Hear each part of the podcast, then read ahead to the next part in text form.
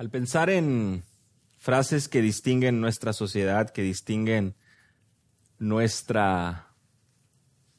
Eh, o a la humanidad, frases comunes o refranes, pienso eh, el siguiente, ¿no?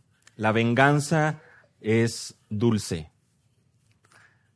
La venganza es dulce se ha convertido eh, en, una frase que seguramente a más de uno nos las han dicho, nos la o seguramente la hemos pensado, la hemos recordado y a lo mejor eh, hemos dado honor, ¿verdad?, a lo que dice. Es decir, al menos hemos intentado ver si es verdad. Hemos probado. Dejamos pasar el tiempo, dejamos pasar unos meses, a lo mejor, unos días, ideamos el plan, porque decimos nosotros, esto no se puede quedar así. Me la hicieron y la tienen que pagar. La venganza es dulce. Como, como si se tratara de una película, ¿verdad? Y como si se tratara de que fuéramos ahí a, nosotros como héroes. Tiene que pagar por sus actos, decimos. Tal vez pedimos el consejo de alguien y nos dice, es que alguien le tiene que dar una lección. Otros, tal vez un poquito más bíblicos, dice, somos mansos, pero no sonsos. Que hacer algo. Porque esa, esa persona, le dice, esa persona no merece el perdón. Y estos son ejemplos de muchas otras que pueden tal, vez venir a tu memoria al momento de hablar de la venganza y del perdón. Porque sin lugar a dudas, en más de alguna ocasión tal vez hemos escuchado algo así. Sabiduría muy distinguida, ¿no? Frases muy célebres que distinguen a la humanidad, que distinguen a la sociedad, que distinguen de alguna u otra manera, podemos verlo, el corazón del hombre. La gran pregunta es si así es como se conduce un creyente. Seguramente más de uno ya rápidamente sabe la respuesta. Desafortunadamente cuando estamos atravesando ese tipo de situaciones es cuando se complica un poquito más distinguir, ¿verdad? Y frases como las que mencionaba hace un momento toman mucho sentido y hasta cierto punto hasta las podemos ver como, como algo atractivo como algo lógico. No, pues es que es lógico, pensarán algunos. Si pasó esto, es lógico. Y en ocasiones buscamos la justicia humana y vemos que no funciona, vemos que la corrupción, vemos que el pecado y vemos que tantas otras situaciones han traído desafortunadamente problema tras problema y decepción y tras decepción porque no hay justicia. ¿Dónde es donde encontramos la verdadera justicia y dónde es como creyentes que nosotros somos llamados a esperar la justicia o actuar en justicia? Filipenses capítulo 4, versículos 2 y 3 les mencionaba, que es lo que estaremos estudiando hoy. Y en este pasaje de las Escrituras, en estos dos versículos, Pablo nos presenta dos verdades. Dos verdades que debemos tener presentes, que debemos de, nosotros entender cuando enfrentamos la falta de unidad en la iglesia. Dos verdades que debemos de tener presentes al enfrentar o al confrontar la falta de unidad en la iglesia. Versículo 2 vamos a ver la importancia de resolver el conflicto esta verdad de que es necesario resolver el conflicto, versículo 2 y versículo 3, vamos a ver el reconocer el compromiso. Reconocer el compromiso y resolver el conflicto, por supuesto, para poder glorificar a Dios. Dice el versículo 2 de Filipenses capítulo 4, ruego a Evodia y a Sintique que sean de un mismo sentir en el Señor. Asimismo te ruego también a ti, compañero fiel, que ayudes a estas que combatieron juntamente conmigo en el Evangelio, con Clemente también, y los demás colaboradores míos, cuyos nombres están en el libro de la vida. Señor, gracias te damos por tu palabra y este pasaje y esta sección tan, tan importante. Rogamos que por favor, Señor, nos concedas la humildad y a mí, Señor, el estar apegado al texto, el poder exponer lo que en él está, Señor, de manera fiel y consistente con tu verdad. Guárdame del error, Señor, y concédenos, Señor, a todos poder vivir en obediencia a tu palabra, en el nombre de Jesús. Amén. La carta a los filipenses, como la hemos venido estudiando ya por varias semanas, varios meses, nos ha llevado a poder darnos cuenta la importancia de poder comportarnos como es digno del Evangelio. Si tuviéramos toda la carta eh, que, verla bajo un, un tema, si bien es cierto, hemos mencionado el gozo, hemos mencionado la unidad, me parece que el versículo 27 lo engloba de una manera muy clara. Dice el apóstol Pablo en el versículo 27 del capítulo 1, solamente comportaos de una manera digna del Evangelio, de modo que ya sea que vaya a veros o que permanezca ausente, pueda oír que vosotros estáis firmes en un mismo espíritu, luchando unánimes por la fe del Evangelio. El imperativo en este versículo es muy claro, estar firmes, mostrar esa firmeza y, y comportarnos como es digno del Evangelio. Ahora, esto ya lo hemos hablado. Les animo a aquellos que no han estado presentes que puedan escuchar los mensajes anteriores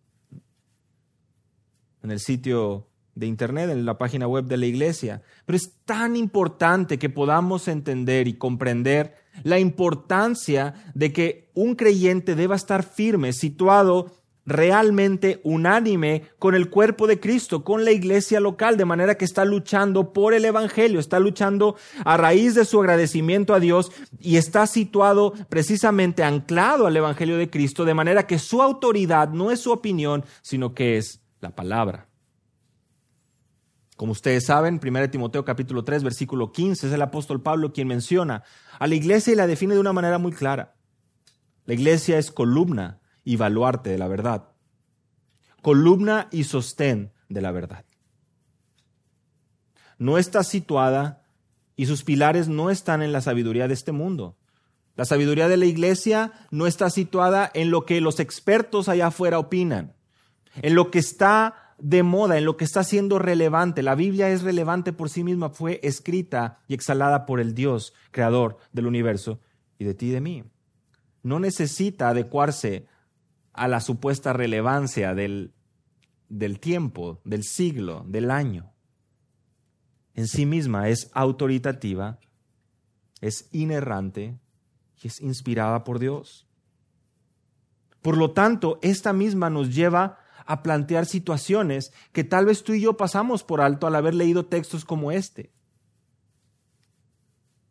Algunos dirán, ¿cómo es que en estos versículos encontramos algo relevante para nosotros. Prestemos atención, primeramente, a esta verdad de resolver el conflicto. Vean conmigo el versículo 2. Ruego a Evodia y a Sintique que sean de un mismo sentir en el Señor. Una vez que Dice el apóstol Pablo en el versículo 1, amados añorados, amados míos, gozo y corona firme, estad, gozo y corona mía, estad firmes en el Señor. Una vez que la semana pasada lo estudiamos, este versículo 1, que Pablo nuevamente enfatiza y recuerda la importancia de estar firmes, rápidamente trae un caso específico. Evodia y Sintique, literalmente en griego dice ruego a Evodia y ruego a Sintique. Es, un, es, un, es, una expresión clara que en español me parece que lo tenemos también de una manera, eh, por decirlo así, literal. O sea, cada uno de nosotros sabemos que una súplica un ruego implica que está saliendo un deseo genuino del corazón de la persona porque se atienda a la situación. La palabra es usada para expresar una acción de manera fervorosa e intensa. Pero esta misma palabra también es usada en un contexto que va dentro de los temas del consuelo, del ánimo y de ayuda. El apóstol Pablo lo que está expresando es, mis hermanas, sus hermanas de la congregación en Filipos, Evodia y Sintique, están pasando por una situación. No están viviendo en armonía. Eso es precisamente como lo traduce la Biblia de las Américas. Nos dice que vivan en armonía, el mismo sentir. Y es precisamente lo, eh, la misma palabra que hemos visto ya a lo largo de esta carta. Lo vamos a ver en un momento. Algunos preguntarán y dicen, bueno, ¿y, quién es Evodia y quién es Sinti? Que la verdad es que nosotros no tenemos mayor, mayores referencias eh, en la escritura sobre estas dos personas, sobre estas dos mujeres. Lo que sí tenemos claro a raíz del contexto es que son miembros de la iglesia, colaboradores del apóstol Pablo, de alguna manera prominentes en la iglesia. Y posiblemente, y esto es eh, por supuesto algo que no sabemos con certeza, pero en Hechos capítulo 16, si han estado con nosotros en este estudio de Filipenses, sabemos que en Hechos capítulo 16 se menciona el ministerio de Pablo en Filipos. Y algunos de ustedes recordarán a Lidia, a la cual Dios abre su corazón para venir a, salvación, pues se nos menciona que había varias mujeres ahí.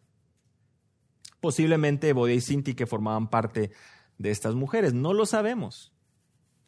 Pero es interesante poder ver que el ministerio del apóstol Pablo, narrado en Hechos capítulo 6, con respecto al nacimiento de la iglesia en Filipos, nos habla acerca de mujeres. Y el ruego a estas dos es que sean de un mismo sentir, que sientan lo mismo. El versículo 2 y el versículo 5 del capítulo 2 de Filipenses usan esta misma palabra en el original.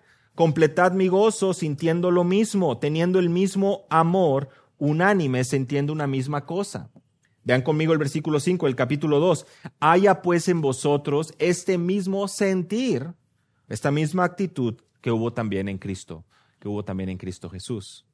Podemos notar aquí que cuando hablamos de tener este mismo sentir, como lo traduce la Reina Valera, hablamos de esa unanimidad, esta armonía que debe haber entre creyentes. Ahora, definitivamente algo estaba pasando con ellas dos debía ser atendido. Imaginen ustedes que es la carta que viene de Pablo a la iglesia en Filipos, la cual se lee en la congregación.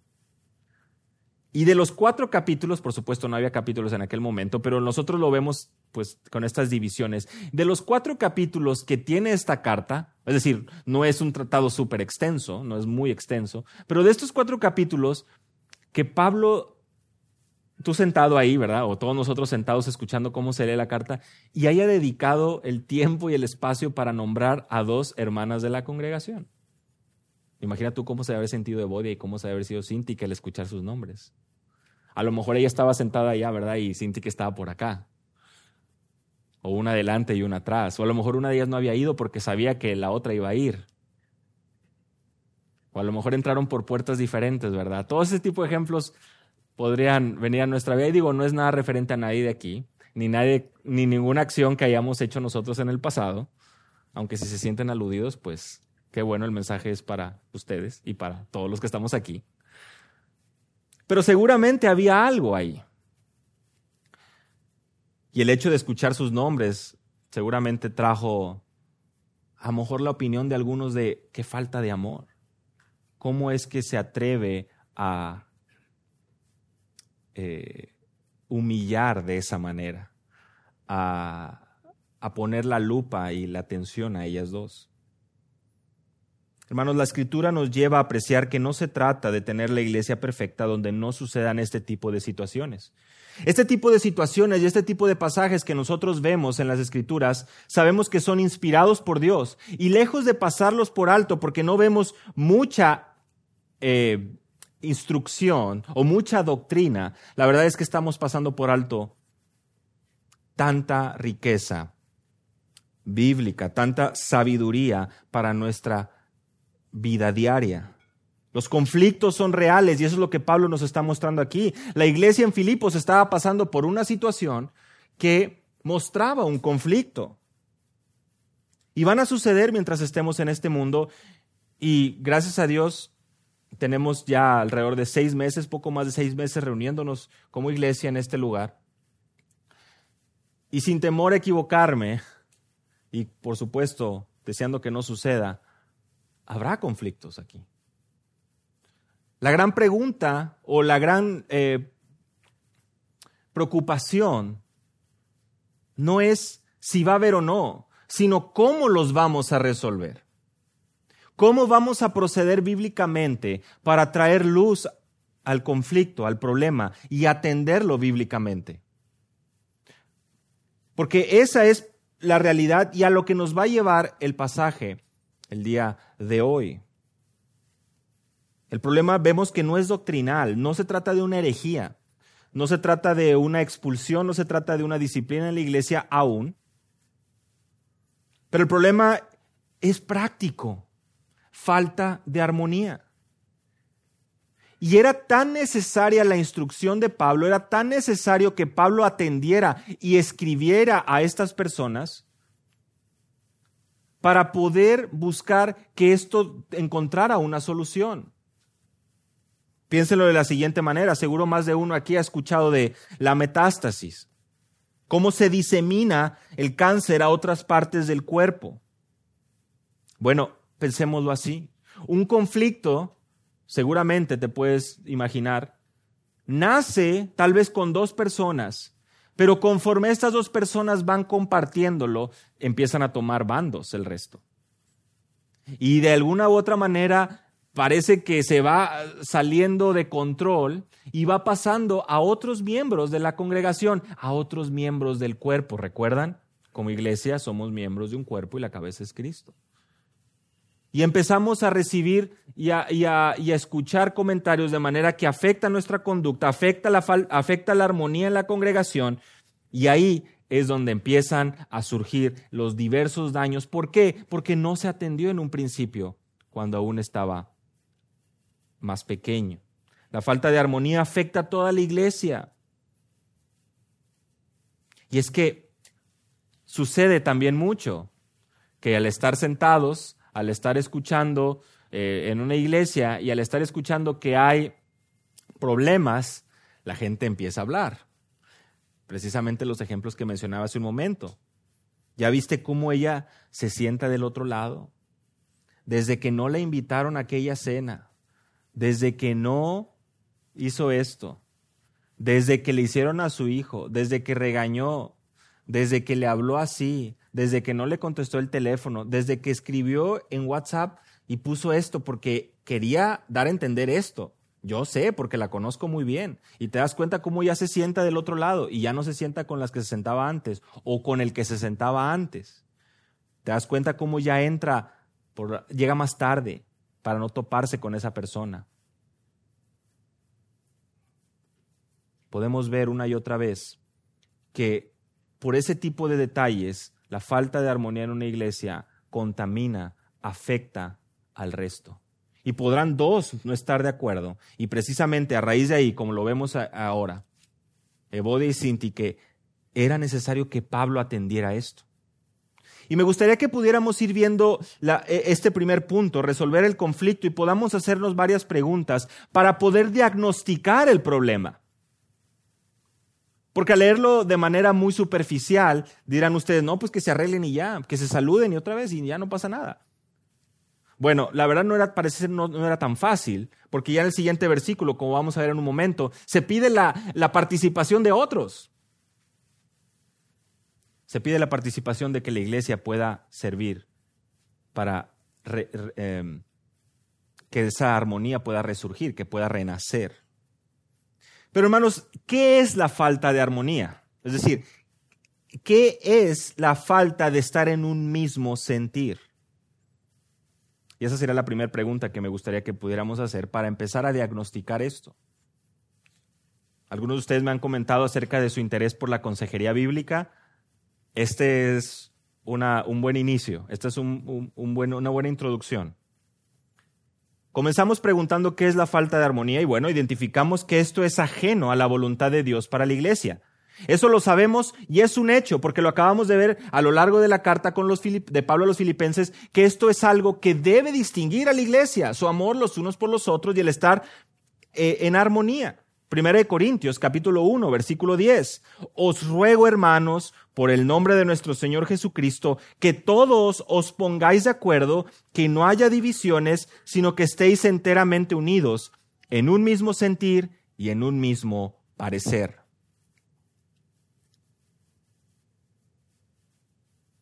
La falta de armonía, la falta de estar en un mismo sentir como cuerpo de Cristo, tiene un nombre y es pecado. No es la voluntad de Dios.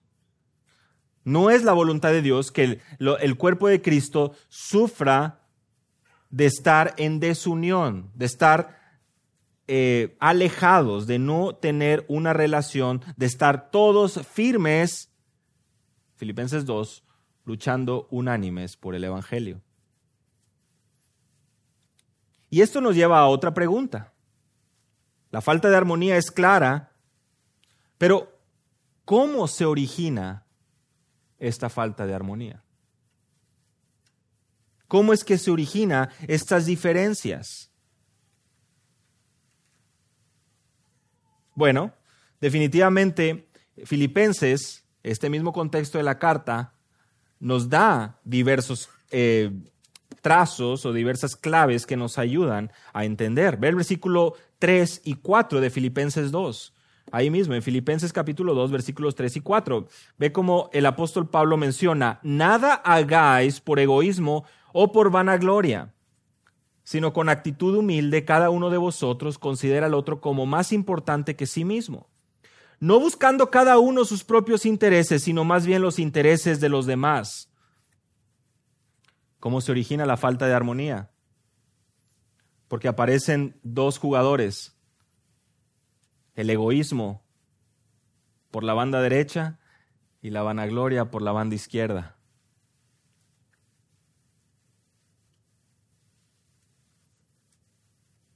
Y si quieres continuar con la analogía, el orgullo como centro delantero. Y van ahí, ese el tridente del corazón. Más temible que cualquier otro tridente en el fútbol. Más dañino y destructivo. Llega a tu corazón el deseo por la vanagloria, el orgullo y el egoísmo. Donde no somos guiados ya más por el interés del prójimo, donde no estamos dispuestos ya más a perdonar, sino queremos que nuestros derechos se hagan valer, donde queremos que nuestro respeto perdure y estamos dispuestos a hacer lo que sea con tal de que eso quede claro. Las diferencias y el origen de la falta de armonía no está en la palabra, no está en el Evangelio, está en el pecado. Está en el pecado del egoísmo, de la vanagloria, del orgullo. Dice en Filipenses 2, versículo 21, ¿recuerdan cuando Pablo está a punto de presentar los ejemplos de Timoteo y Epafrodito? Lo, lo estudiamos ya hace algunas semanas. Dice el apóstol Pablo en el versículo 20, a nadie más tengo del mismo sentir mío, en, armonía conmigo, y que esté sinceramente interesado en vuestro bienestar. Versículo 21, presten mucha atención ahí, porque todos buscan sus propios intereses, no los de Cristo Jesús. Esa es la manera de describir el corazón del hombre. Busca sus propios intereses, busca y anhela sus propios deseos y está dispuesto a avanzar, a seguir y hacer lo que tenga que hacer para que suceda. Por eso es que no no es complicado pensar y darnos cuenta de cómo ese deseo, porque se cumpla su voluntad, lleva al hombre a los gritos, a las ofensas, a los golpes, a herir y lastimar a otros. Una búsqueda constante de buscar nuestros propios intereses. Y si la falta de armonía es ajena a lo que Dios quiere, es pecado. Y se origina de la vanagloria y del egoísmo y de los propios intereses y del orgullo, ¿en qué momento y dónde es que esto se cultiva? Que sería la siguiente pregunta. ¿De dónde se origina el egoísmo, el orgullo y la vanagloria? ¿Dónde?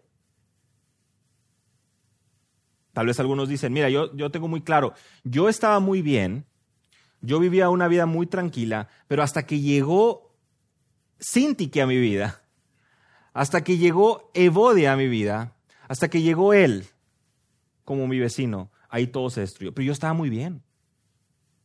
Mi problema tiene nombre y apellido y es tal persona. Si no estuviera, mira, yo estuviera muy bien. Eso no es lo que la palabra de Dios enseña. Santiago capítulo 4, versículo 1 nos dice, ¿de dónde provienen las guerras y los conflictos entre vosotros? ¿No vienen de vuestras pasiones que combaten en nuestros miembros? Hermanos, es nuestro corazón el detalle, el cual es engañoso. Más que todas las cosas, dice el profeta Jeremías. O bueno, el Señor a través del profeta.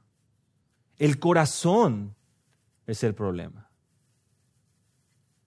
El egoísmo, la vanagloria, el orgullo y el deseo por cumplir nuestros propios propósitos e intereses no es culpa de nadie más, más que tuya y mía. Es decir, cada quien es responsable porque como lo mencionaba hace un momento, el hombre está dispuesto a robar, está dispuesto a mentir, está dispuesto a golpear y en ocasiones a matar con tal de cumplir su voluntad.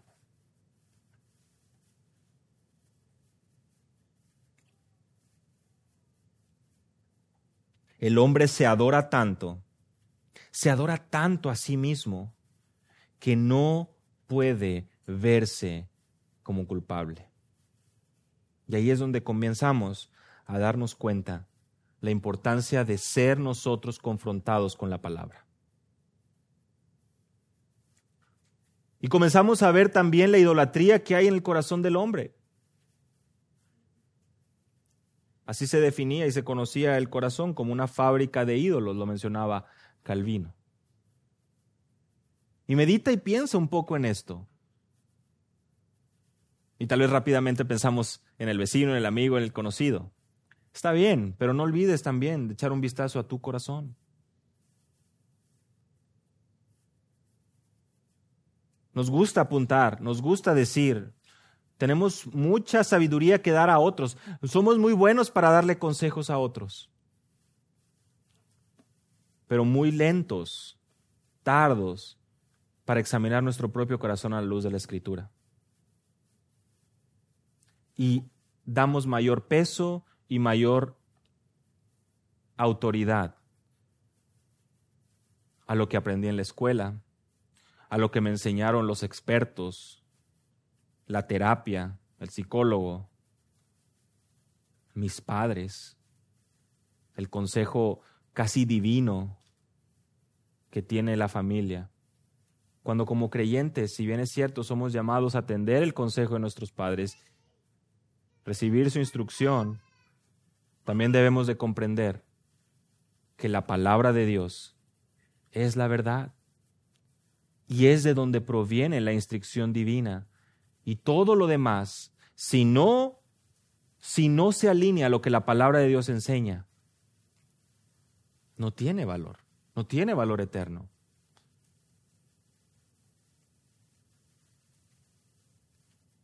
El problema no está en el otro, el problema está en el propio corazón. Y la falta de armonía, la, la desunión y los conflictos que esto se producen no deben de, no deben de ser eh, solucionados o atendidos con métodos que este mismo mundo produce. Si el problema es el corazón, y por supuesto me refiero a la parte espiritual del hombre, cuando es físico, cardiólogo es la opción, ¿verdad? Pero cuando el problema es con nuestra parte inmaterial, con nuestra alma, con nuestro corazón, con nuestros deseos, nuestro problema apunta a ser atendido por la escritura. Porque, nuevamente, lejos de verte tú como la víctima y como de sentir cierta paz al perdonarte a ti mismo, al buscar métodos o ideas o terapias que busquen calmar tu conciencia, la escritura nos lleva a buscar el perdón de Dios por nuestro pecado. El que ama la instrucción ama la sabiduría, dice Proverbios capítulo 12, versículo 1. El que aborrece la reprensión es ignorante. Y hoy, al, estar viendo este pasaje, vemos que Bodia y Sinti que están siendo reprendidas en un sentido, exhortadas, animadas en amor a poder resolver esa situación que tienen, a poder diagnosticar el conflicto y darse cuenta que su conflicto no es a consecuencia de factores externos, el problema está en su corazón,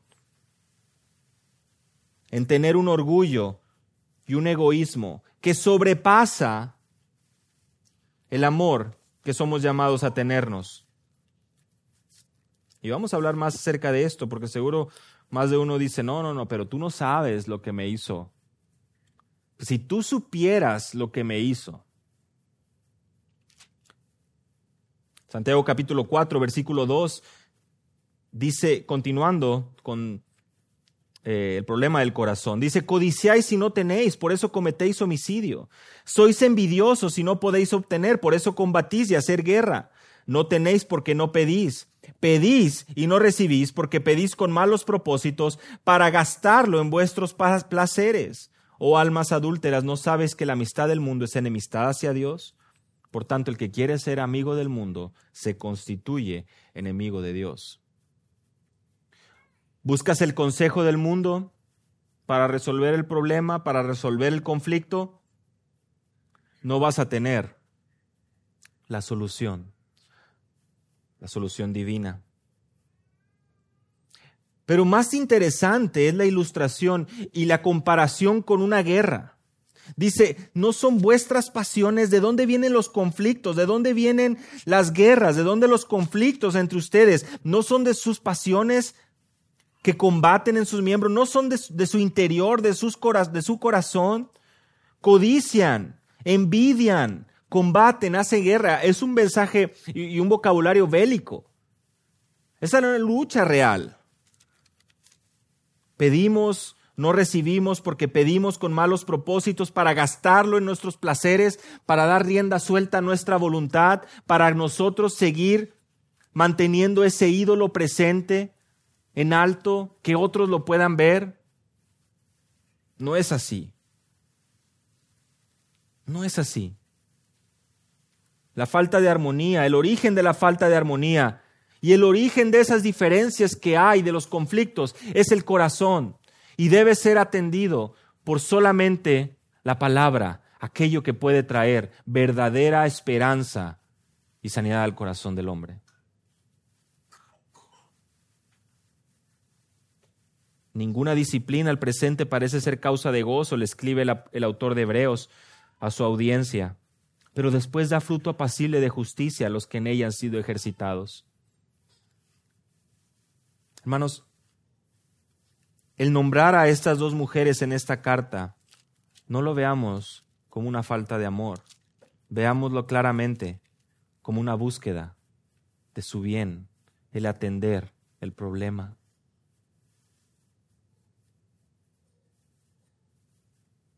Y si bien es cierto, esto puede ser fuerte en el momento, dice, da fruto apacible. La disciplina da un fruto apacible de justicia cuando es aplicada correctamente. Qué duro, dirá. Qué falto de tacto Pablo que pone el nombre de ambas mujeres, mujeres todavía en esta carta.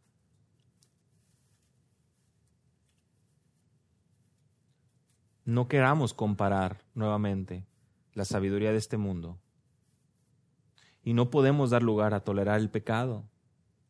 Nuevamente, veamos el amor que hay detrás. Justamente lo vamos a ver en un momento. El amor que hay en poder hacer parte de la congregación, de la búsqueda de la solución, de resolver el conflicto, porque son hermanas cercanas, amadas por el apóstol Pablo. No hay necesidad de culpar, no hay necesidad de indirectas, Vean ustedes nada más cómo se está lidiando, cómo se está resolviendo el conflicto y podamos identificar los pasos. Muchas veces en nuestra sabiduría, ¿verdad? Eh, pues sarcasmo, el sarcasmo aparece, las indirectas aparecen, el comentario, el, comentario anónimo, el escribirle, el, tirar la piedra pero esconder la mano, el que no sepan que fui yo. Todos estos métodos, ¿verdad?, de, de sabiduría humana. Pablo, Pablo presenta nombre, por así decirlo, nombre y apellido. Identifica claramente la situación, porque no hay para dónde hacerse cuando estamos buscando el bien de la iglesia. En amor buscamos la restauración. Y por eso el punto 2 en el versículo 3 lo mencionamos como el segundo, la segunda verdad, como la importancia de reconocer el compromiso. Y aquí me gustaría que pudiéramos darnos cuenta, porque ya hemos diagnosticado el problema hasta ahora, hemos pasado la primera parte diagnosticando el problema. Hemos visto que hay situaciones que sin duda traen falta de armonía en la iglesia y hemos podido distinguir y darnos cuenta y llegar a la raíz del asunto. No era por la estación del año, no era por los días del calendario, no era por factores externos, tenía nombre y apellido y es el corazón del hombre. Claramente vemos que es el corazón, en este caso una eh, incesante necesidad de ellas de hacer su voluntad, de actuar de acuerdo a su voluntad.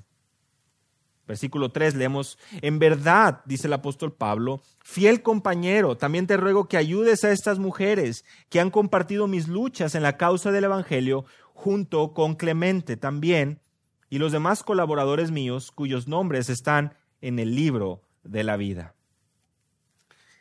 Y este reconocer el compromiso, me gustaría que lo pudiéramos ver eh, como tres, con tres pilares. O sea, este compromiso que como creyentes debemos reconocer, lo, me gustaría dividirlo, así como estuvimos estudiando con preguntas y diagnosticando el problema, el primer punto. Este segundo punto, veámoslo bajo tres encabezados, veámoslo con tres pilares. El primero de ellos, el compromiso de la congregación. ¿Por qué digo esto? Lee conmigo ahí el versículo 3. En verdad, fiel compañero, te ruego que ayudes a estas mujeres que han compartido mis luchas en la causa del Evangelio junto con Clemente y los demás, colaboradores míos. Algunos dirán, ¿qué necesidad tiene Pablo de andar diciendo lo que está pasando con estas hermanas? ¿Por qué se hace público? La sabiduría humana, ¿verdad? Qué falta de tacto hacerlo público, qué falta de amor. No, no, no. No está dando, no está especificando. Posiblemente toda la iglesia sabe que estas dos hermanas ya tienen un pleito. Pero lo que está sucediendo, y hace algunas semanas estudiamos Mateo 18 y la disciplina de la iglesia, y veíamos cómo la congregación forma una parte activa de esto. Aquí, sin llegar al punto de estar hablando de una disciplina eclesiástica, estamos dándonos cuenta que la iglesia tiene una responsabilidad, hermanos, y lo hemos venido hablando ya por varios domingos. ¿Cuál es la responsabilidad de la iglesia? Edificarnos mutuamente. Así que, fiel compañero, dice Pablo, Súsugos es la palabra en griego. Algunos lo identifican como un nombre propio. Y dicen esto porque, si te das cuenta, se menciona Clemente, se mencionan nombres propios en el versículo anterior, Evodia y Sintique, y, al ver esta palabra, súsugos, dicen, seguramente se trata de un nombre propio. Literalmente la palabra es amigo mío, con quien comparto el mismo yugo. Y esta palabra no la tenemos, este súsugos, este nombre propio, no lo tenemos eh, reiterado o visto como un nombre propio y por eso es que está un poco de incertidumbre con respecto a esto. Lo que sí sabemos es que se refiere a alguien, ¿verdad? Y lo identifica así, como fiel compañero, como amigo íntimo. Y nuevamente, te ruego que ayudes a estas mujeres que han compartido mis luchas en la causa del Evangelio junto con Clemente y los demás colaboradores míos. Sabemos que son creyentes, a eso que veníamos diciendo hace un momento y sabemos que forman parte de este grupo de hermanos que son parte del ministerio del apóstol Pablo. Y miren, yo creo que el ejemplo es claro, el problema ha sido diagnosticado, el problema ya ha sido apuntado. Y ahora el apóstol Pablo en el versículo 3 básicamente dice es momento de poner manos a la obra.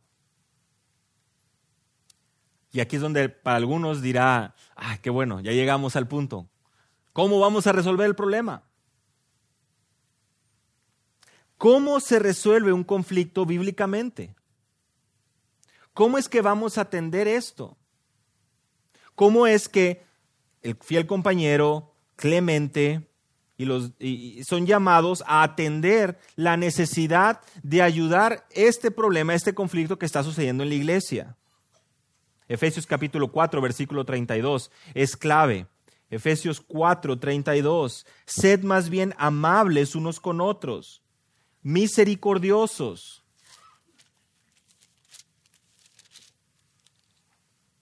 Perdonándonos unos a otros, así como también Dios os perdonó en Cristo. Y el versículo 29, tan solo un par de versículos antes, ¿cómo se nos dice? No salga de nuestra boca ninguna palabra mala, sino la que sea buena para edificación. No entristezcáis al Espíritu, versículo 30. Sea quitada toda amargura, enojo, ira, gritos, maledicencias, toda malicia, versículo 31. Y versículo 32. Sean más bien amables, misericordiosos, perdonándonos unos a otros. Hermanos, el cristiano confiesa su pecado. El cristiano entiende cuando ha fallado. El cristiano, el cristiano, y no se nos olvide esto, como creyentes, el cristiano es quien más gracia ha recibido. Y por lo tanto, debe ser el que más gracia da. La lectura bíblica de esta mañana no era una casualidad. Si prestaron atención a las palabras de Jesús en Mateo 18 y a estos dos deudores, se dieron cuenta lo que sucedió. Uno no, es, no era capaz de perdonar cuando se le había perdonado su deuda. ¿Quién nos creemos nosotros? ¿Quién te crees tú? ¿Quién me creo yo para no perdonar?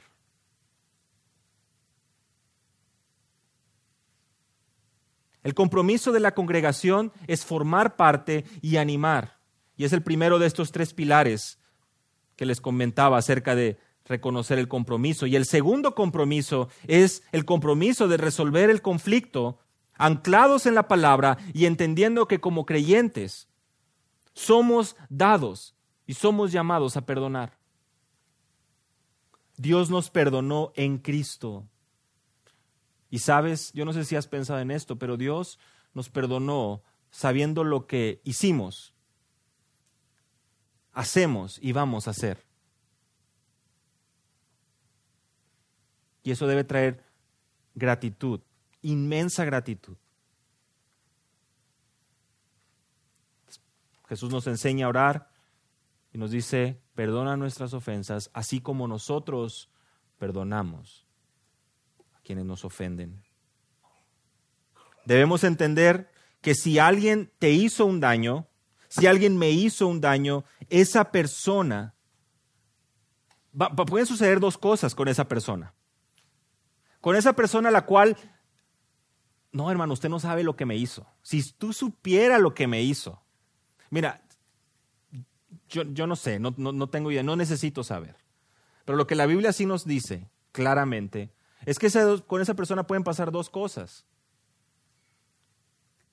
O Dios la perdona por la obra de Cristo en la cruz. Sí, esa persona.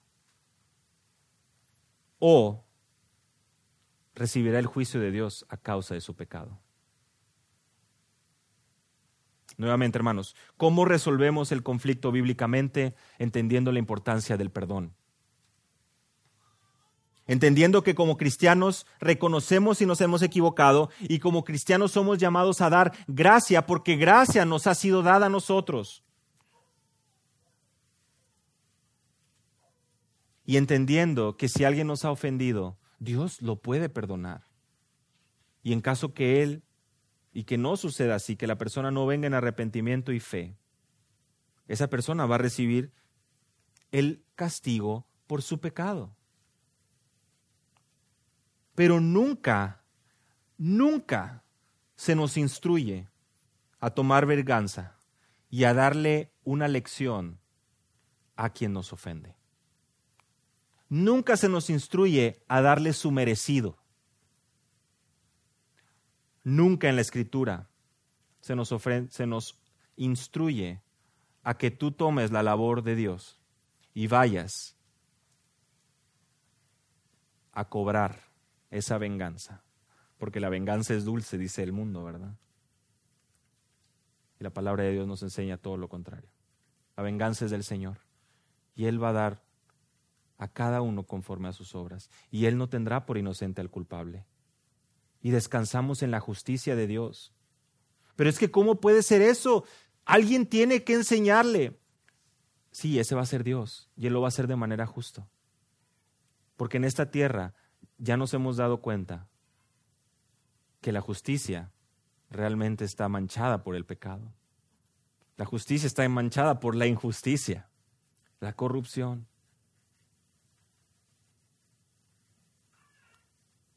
Hay personas culpables en la cárcel, seguramente las hay, pero hay otros inocentes y hay otros inocentes que eh, están pagando ahí por injusticias, pero hay otros culpables que están libres.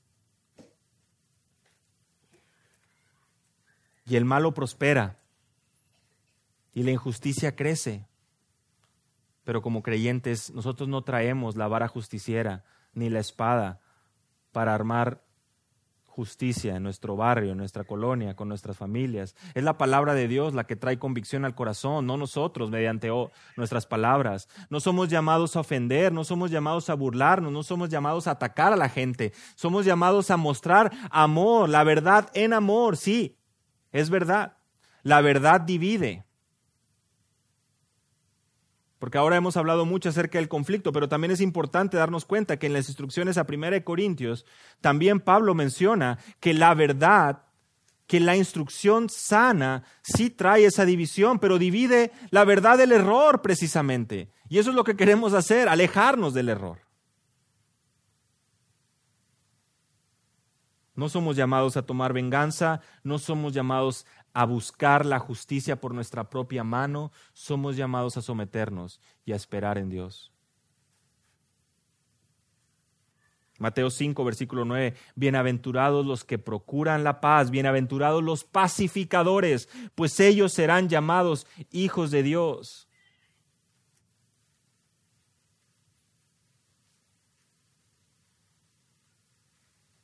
En el mismo sermón del monte, el Señor Jesús nos instruye, si estás presentando tu ofrenda en el altar y te acuerdas que tu hermano tiene algo contra ti, deja tu ofrenda, reconcíliate y entonces ven y presenta tu ofrenda.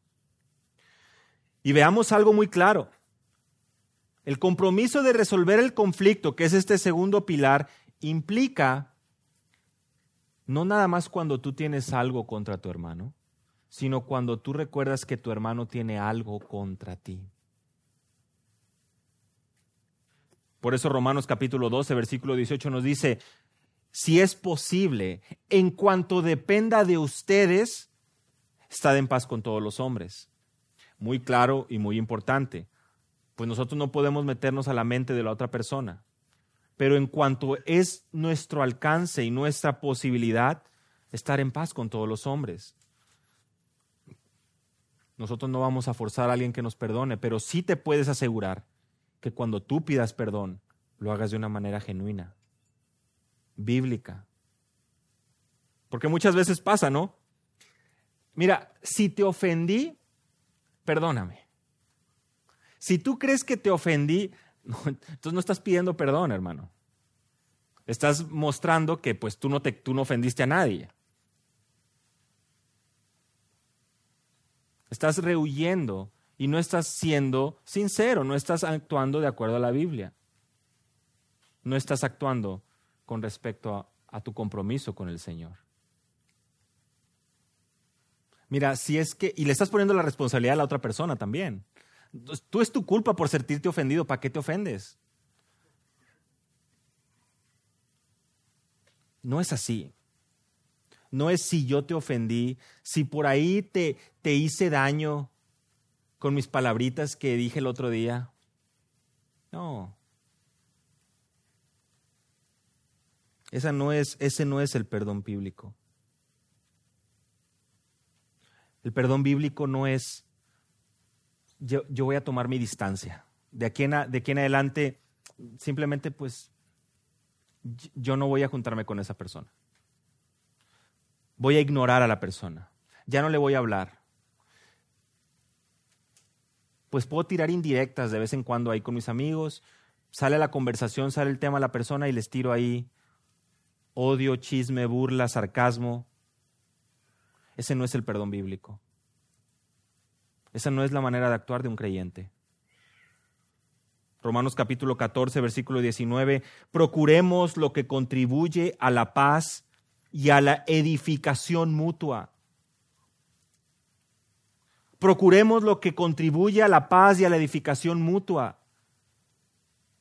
Esa es la dirección de un perdón bíblico, conforme a las escrituras. Hermanos, ¿cómo resolvemos el conflicto? Poniendo manos a la obra y siendo responsable cada uno de sus acciones y rogando a Dios por su perdón y por, ¿por qué no decirlo? Por fuerza para poder ir y restituir y pedir perdón. No es fácil. Nadie ha dicho que es fácil. No nace de manera natural, ya te has dado cuenta. El hombre no lo busca, no lo busca hacer. No es el anhelo del hombre porque yo quiero tener la razón. Y así hasta la tumba, orgulloso de haberme dado a respetar. Esa no es la actitud del creyente. El creyente entiende que su deber es perdonar. Porque Cristo nos ha perdonado.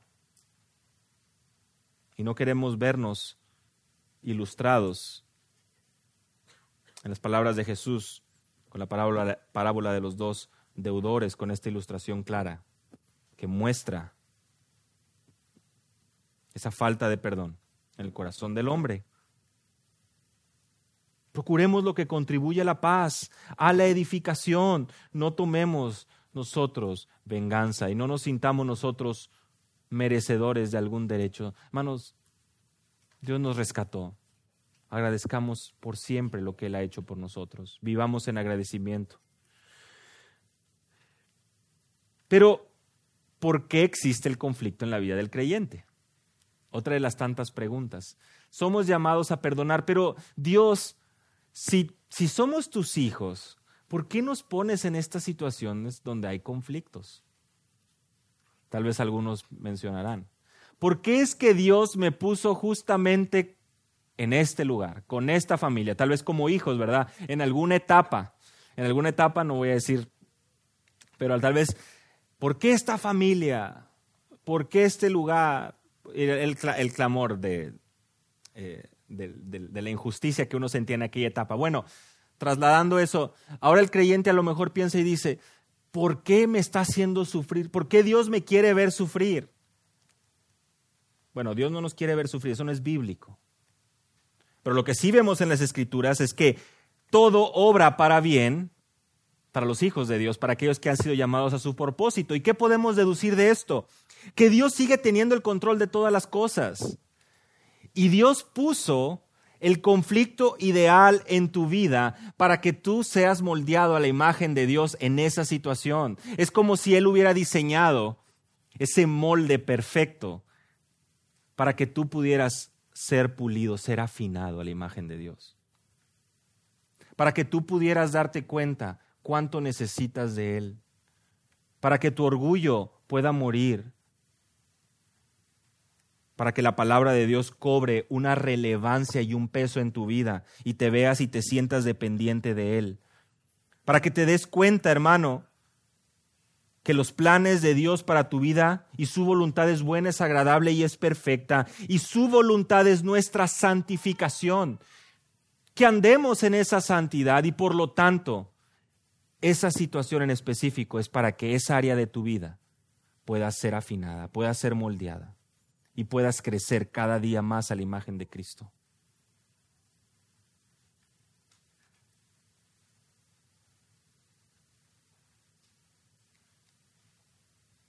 Les decía yo que debemos reconocer el compromiso, versículo 3, y les mencionaba yo estos tres pilares de este compromiso. Y el primero era el compromiso de la iglesia, de la congregación. Les mencioné ahorita el compromiso de resolver el conflicto bíblicamente y acabamos de ver y darnos cuenta por qué es que bíblicamente somos llamados a perdonar y a vivir siguiendo el ejemplo del pacificador por excelencia, nuestro Dios. Y finalmente me gustaría que pudiéramos ver el compromiso que tenemos como ciudadanos del cielo. Porque si tú te das cuenta, Filipenses capítulo 4, versículo 3 culmina diciendo, cuyos nombres están en el libro de la vida. Otra vez Pablo apuntando a la eternidad, ¿no? Y es muy lindo el poder que ver la, la certeza de Pablo de sus hermanos. Miren, les dice él, fiel compañero, te ruego que ayudes a estas mujeres, a estas mujeres que han compartido mis luchas en la causa del Evangelio junto con Clemente y los demás colaboradores míos, todos ellos cuyos nombres están en el libro de la vida.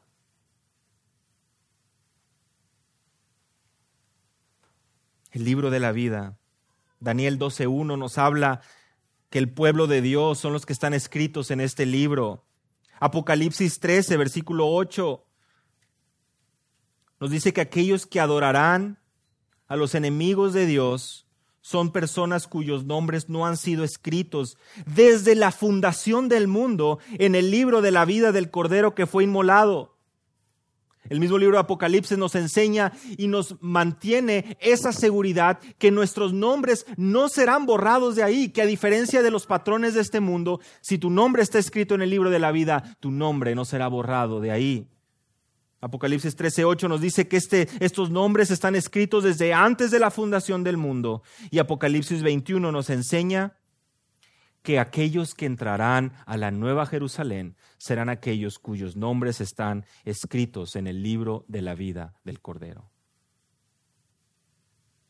Nuestro compromiso, nuestro compromiso, hermanos, está situado en que como congregación formamos parte en resolver el conflicto en amor, ayudándonos como lo hacía Pablo, llamando la atención de sus colaboradores.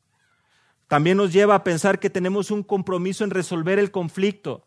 Y esto es entendiendo que bíblicamente debemos seguir el patrón que Jesús nos ha establecido, que Dios nos ha enseñado en su misma palabra. Y el tercer pilar es que el compromiso que tenemos como ciudadanos del cielo es saber que nuestra ciudadanía es precisamente con Él. Y que al estar inscritos en el libro de la vida, debemos de actuar, si verdaderamente lo estamos, por supuesto, en armonía con esa preciosa verdad. Pablo nos recuerda nuevamente que en, el medio, en medio del conflicto y la dificultad que pueda surgir en la iglesia, actuemos como ciudadanos del cielo, como hijos de Dios, sabiendo que nuestra morada celestial nos espera donde no habrá más dolor, donde no habrá más conflicto, donde podamos estar realmente gozando de Él para siempre.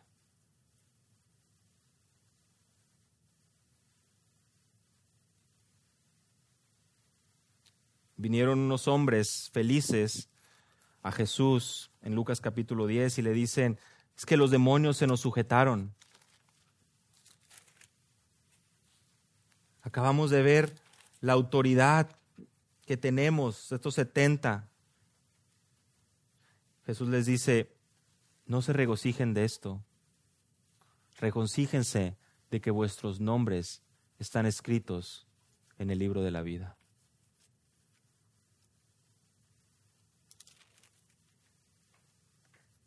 Y si Dios permite, es precisamente lo que tenemos en el versículo 3 de Filipenses 4. Regocijaos en el Señor siempre.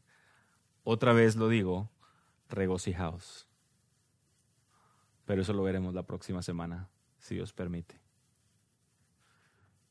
Señor, te damos gracias. Te damos gracias por tu verdad. Te damos gracias, Señor, por la paz que trae tu palabra y la luz que trae para poder resolver el conflicto que pueda nacer en medio nuestro y también para reconocer el compromiso que tenemos como creyentes. No buscamos culpar a nadie más, sino que anhelamos someternos a tu perfecta voluntad, Señor. Tu palabra nos guía y nos ayuda a poder darnos cuenta de nuestra realidad. Hoy tenemos valor, hoy nos podemos gloriar en Cristo. Hoy nuestra esperanza está en Él, el perdón de nuestros pecados, la salvación de nuestra alma. Y hoy nuestro anhelo es poder seguir sus pisadas, honrarlo a Él. Que en medio de la dificultad, en medio del conflicto, podamos actuar, podamos vivir, podamos servir.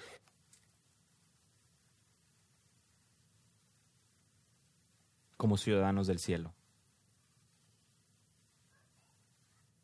como hijos tuyos. En el nombre de Jesús. Amén.